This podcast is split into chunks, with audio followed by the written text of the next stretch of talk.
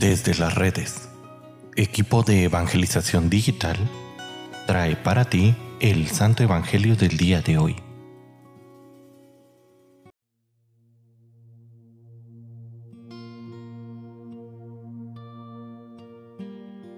El día de hoy, miércoles 18 de enero, escuchemos con atención el Santo Evangelio según San Marcos. En aquel tiempo Jesús entró a la sinagoga donde había un hombre que tenía tullida una mano. Los fariseos estaban espiando a Jesús para ver si curaba en sábado y poderlo acusar. Jesús le dijo al tullido, levántate y ponte allí en medio. Después les preguntó, ¿qué es lo que está permitido hacer en sábado? ¿El bien o el mal? ¿Se le puede salvar la vida a un hombre en sábado o hay que dejarlo morir? Ellos se quedaron callados. Entonces mirándolos con ira y con tristeza, porque no querían entender, le dijo al hombre, extiende tu mano. La extendió y su mano quedó sana.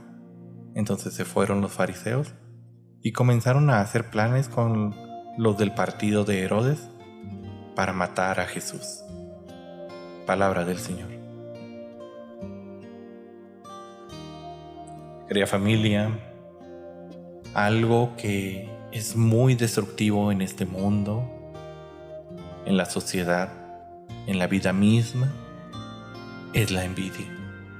Y es que la envidia es capaz de cegar totalmente el corazón del hombre, llevándolo muchas veces a cometer las más nefastas acciones. En el Génesis hemos visto que por envidia Caín mató a Abel. Y es aquí donde se presenta la envidia de los fariseos será en gran parte la causante de la muerte de Jesús.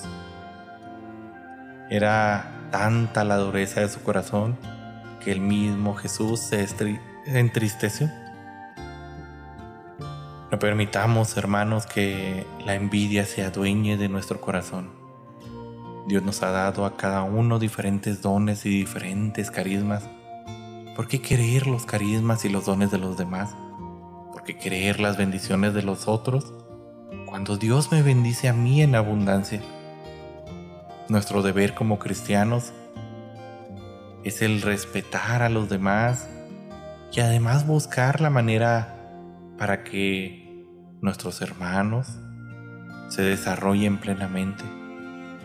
La envidia destruye, en cambio, la generosidad y la humildad construyen si vemos a alguno de nuestros hermanos triunfar. No nos pongamos en contra de ellos, ni nos enojemos, ni dejemos que la envidia nos consuma. Al contrario, alegrémonos con él y ayudémosle a salir adelante, a seguir triunfando. No hay alegría más grande que el ver triunfar a aquellos que te importan. Entonces, ¿por qué no alegrarnos también de aquellos desconocidos o de mis vecinos que de una u otra manera forman parte de mi camino que me conduce a la santidad?